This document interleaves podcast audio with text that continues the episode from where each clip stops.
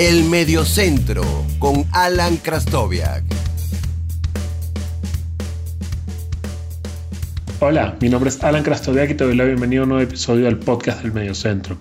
Los que siguen este podcast saben que a mí me gusta hablar de temas de fútbol del pasado, lo que podríamos llamar fútbol vintage, algo de fútbol ficción. Y en esta oportunidad no va a ser diferente, pero está relacionado con un tema de actualidad. Al momento de grabar este episodio no sabemos si Lionel Messi, el jugador más importante de la historia del Fútbol Club Barcelona, seguirá en el club o se marchará.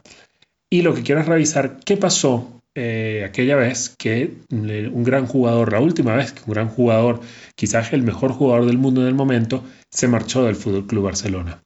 Hoy vamos a hablar del último paso por el desierto del Fútbol Club Barcelona que fue durante seis largos años. No es el único paso por el desierto, por llamarlo de alguna forma, que ha tenido el club. El Barcelona venía de, unos exitosos años 50, donde había ganado tres ligas y cinco copas, pero entre 1950, la temporada 1959-1960, donde ganó la liga, hasta las 73-74, la primera de Johan Cruyff como jugador en el club, no ganarían de nuevo el torneo liguero. Luego pasarían varios años de nuevo para que volviera a ganar eh, el título de liga hasta el 84-85 y tuvo que esperar de nuevo hasta el ciclo del Dream Team con Johan Cruyff en el banquillo para aquellas cuatro ligas consecutivas. De hecho, la década de los 90 fue la primera de varios títulos de liga para el Barcelona desde la de los 50. Es decir, eh, 60 no ganaron nada, en los 70 ganaron una liga, en los 80 ganaron otra durante un espacio de 30 años el Barcelona ganó muy poco y eso quizás es importante contextualizarlo para entender eh, dónde está el club hoy y dónde había estado.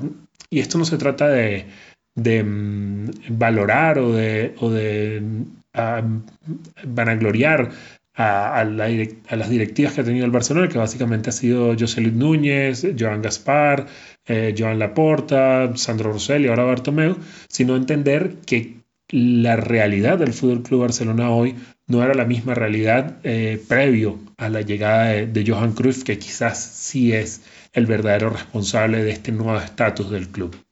Sin más preámbulo, vamos a revisar la última travesía por el desierto del Fútbol Club Barcelona. Escuchas el Mediocentro con Alan Krastoviak. Nos vamos a parar en el verano del año 2000. El Barcelona venía de su primera temporada en blanco tras ganar dos ligas consecutivas con Luis Van en el banquillo, que había llegado al Ajax como el técnico de moda del fútbol europeo.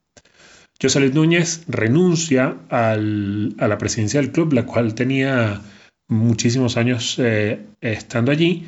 Luis Van Gaal toma la decisión de irse con el presidente y el equipo tenía una gran plantilla. Quizás la, última plantilla que manejó Van Gaal había sido la mejor de su etapa y estaba comandada por Rivaldo y por Luis Figo. Figo venía a ser una grandiosa euro y podía ser considerado el mejor jugador del mundo en ese momento, si no el mejor, muy cerca del mejor. En ese verano llega el fichaje de Figo por el Madrid y el inicio de la travesía del Barcelona por el desierto. Joan Gaspar, vicepresidente histórico de, José Luis Núñez, asume la presidencia y decide fichar a, Lorenzo Serra Ferrer como técnico. Serra Ferrer venía del Betis, donde había hecho una, gran labor. El dinero que dejó Figo en caja sirvió para traer a Mark Overmars, a Emmanuel Petit desde el Arsenal, traer a casa a Gerard López, que había tenido una grandiosa temporada en el Valencia y que había sido canterano del Barcelona, a Alfonso Pérez del propio Betis y a Richard Dutroux, el portero francés que había tenido una gran eh, actuación en el Celta. La temporada fue asiaga, el club apenas logró terminar cuarto. Eh, Serra fue destituido en abril para ser sustituido por Carles Rachak, que había sido a su vez asistente técnico de Johan Cruyff. El Barcelona queda, mm, como les dije, cuarto en la liga, cae en semifinales de la Copa del Rey y en la primera fase de la Champions a, a manos de aquel recordado Leeds United y del Milan. Apenas por un punto se quedó fuera de, lograr pasar a octavos de final, que en aquel entonces se jugaba con el, con el sistema de grupos. El haber quedado tercero en su grupo lo manda a la Copa de la UEFA, donde caen en semifinales ante el Liverpool con un, con un penalti. El, los dos, el primer partido queda 0-0 y el, y el, de la vuelta queda 0-1. Ese gol es un penalti por una, por una mano dentro del área de Patrick Kluivert prácticamente incomprendible. Para la siguiente temporada, la 2001-2002, eh, Rechak se queda en el banquillo y particularmente entre los movimientos de jugadores en la salida se da la salida de Joseph Guardiola que terminó su contrato y con 30 años se iba a iniciar su, aventura fuera del Barcelona con el Brescia. Llegan en ese mercado de fichajes Fabio Rochenbach y atención a los nombres que llegaron.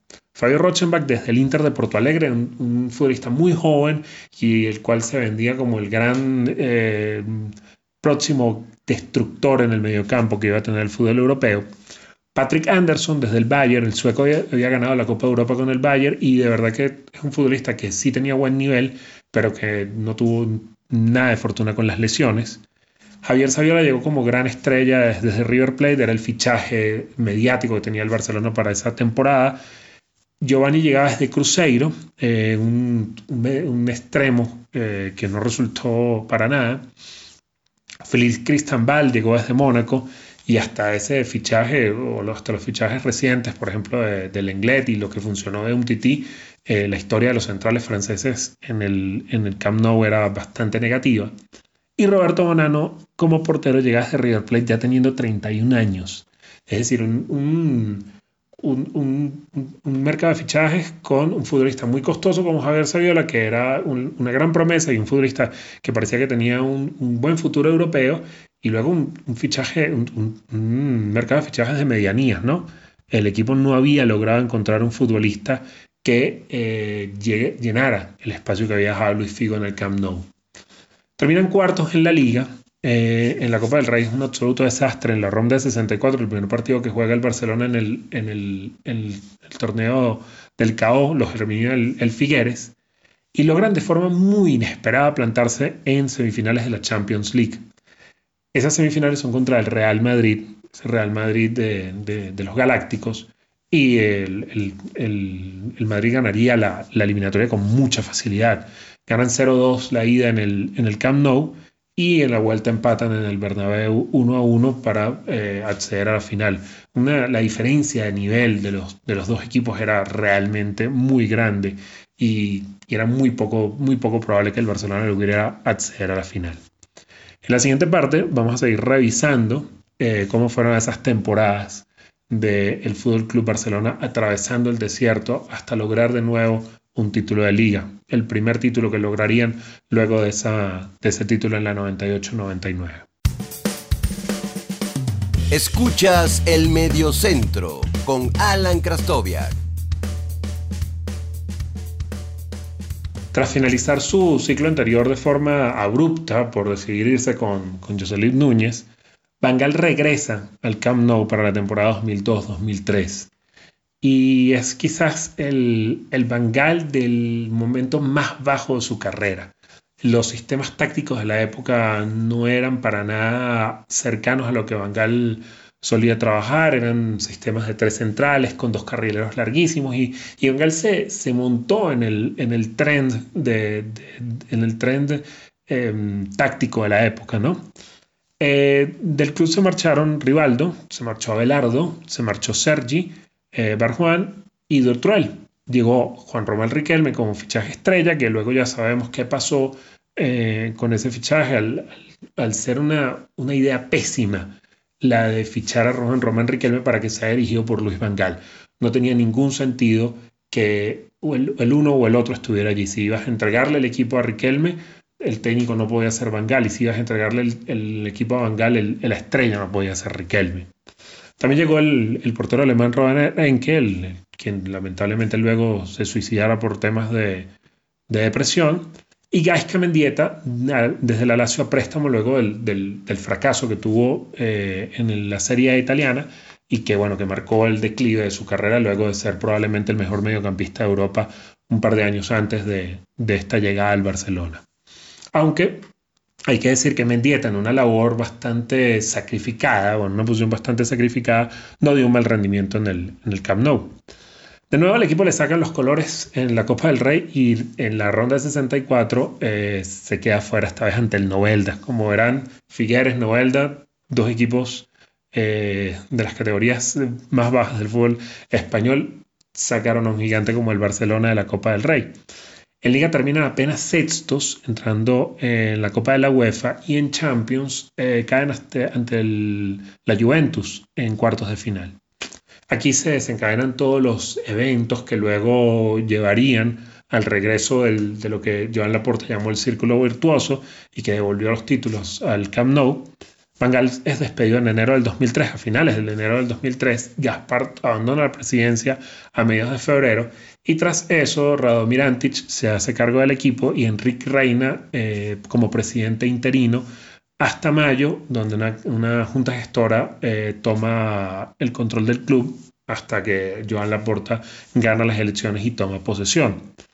Eh, logró reconducir bastante al equipo, de hecho termina la temporada con cuatro victorias consecutivas y es lo que les permite entrar a la Copa UEFA. El equipo llegó a estar en esta temporada incluso más cerca del descenso que de posiciones europeas. Eh, la Porta llega eh, con, un, cambio, lo primero que hace es decirle a Antich que no, va a continuar.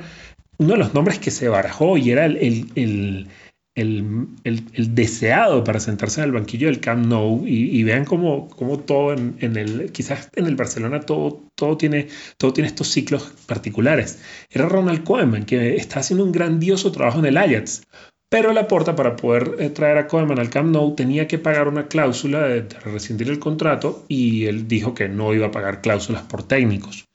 Llegó Fran Rijkaard al, banquillo del, Barcelona, que venía nada menos de, descender al Esparta de, al Esparta de Rotterdam en la Eredivisie y junto con él eh, llegaron eh, Ronaldinho como fichaje estrella, Ricardo Cuaresma como fichaje, como una gran promesa, de hecho es el, el segundo fichaje más caro de ese mercado para el Barcelona, Rusto Reitberg, que en el 2002 había hecho una grandiosa Copa del Mundo con, Turquía. Rafa Márquez, que siempre había estado orbitando el Fútbol Club Barcelona, llega por una cantidad muy pequeña, ni 6 millones de euros se pagan por el central mexicano. Jovan Bronhorst, a préstamo desde el Arsenal, luego se quedaría a título definitivo, pero la, caja del Barcelona está bastante tiesa en ese momento. Y Edgar Davis, a préstamo desde el mercado, en el mercado invernal de la Juventus. Eh, se marchó Fran de Boer, Roberto Bonano, Felipe Cristanbal, Patrick Anderson, Alfonso y Giovanni Riquelme y Fabio Rochenbach se fueron los tres a préstamos a diferentes equipos. En esta temporada el Barcelona tiene una, primera parte de temporada bastante negativa, logra remontar en la segunda parte eh, a partir de la llegada de Davids. En la Copa del Rey se quedaron en cuartos de final eliminados por la Real Zaragoza y en la Copa UEFA en cuarta ronda ante el Celtic. Imaginen a la luz de lo que han visto en, la última década del Barcelona, resultados como estos. O sea, un hecatombe como para que eh, le pongan una bomba al Camp Nou, pidan que todos salgan y que lleguen jugadores y técnicos nuevos.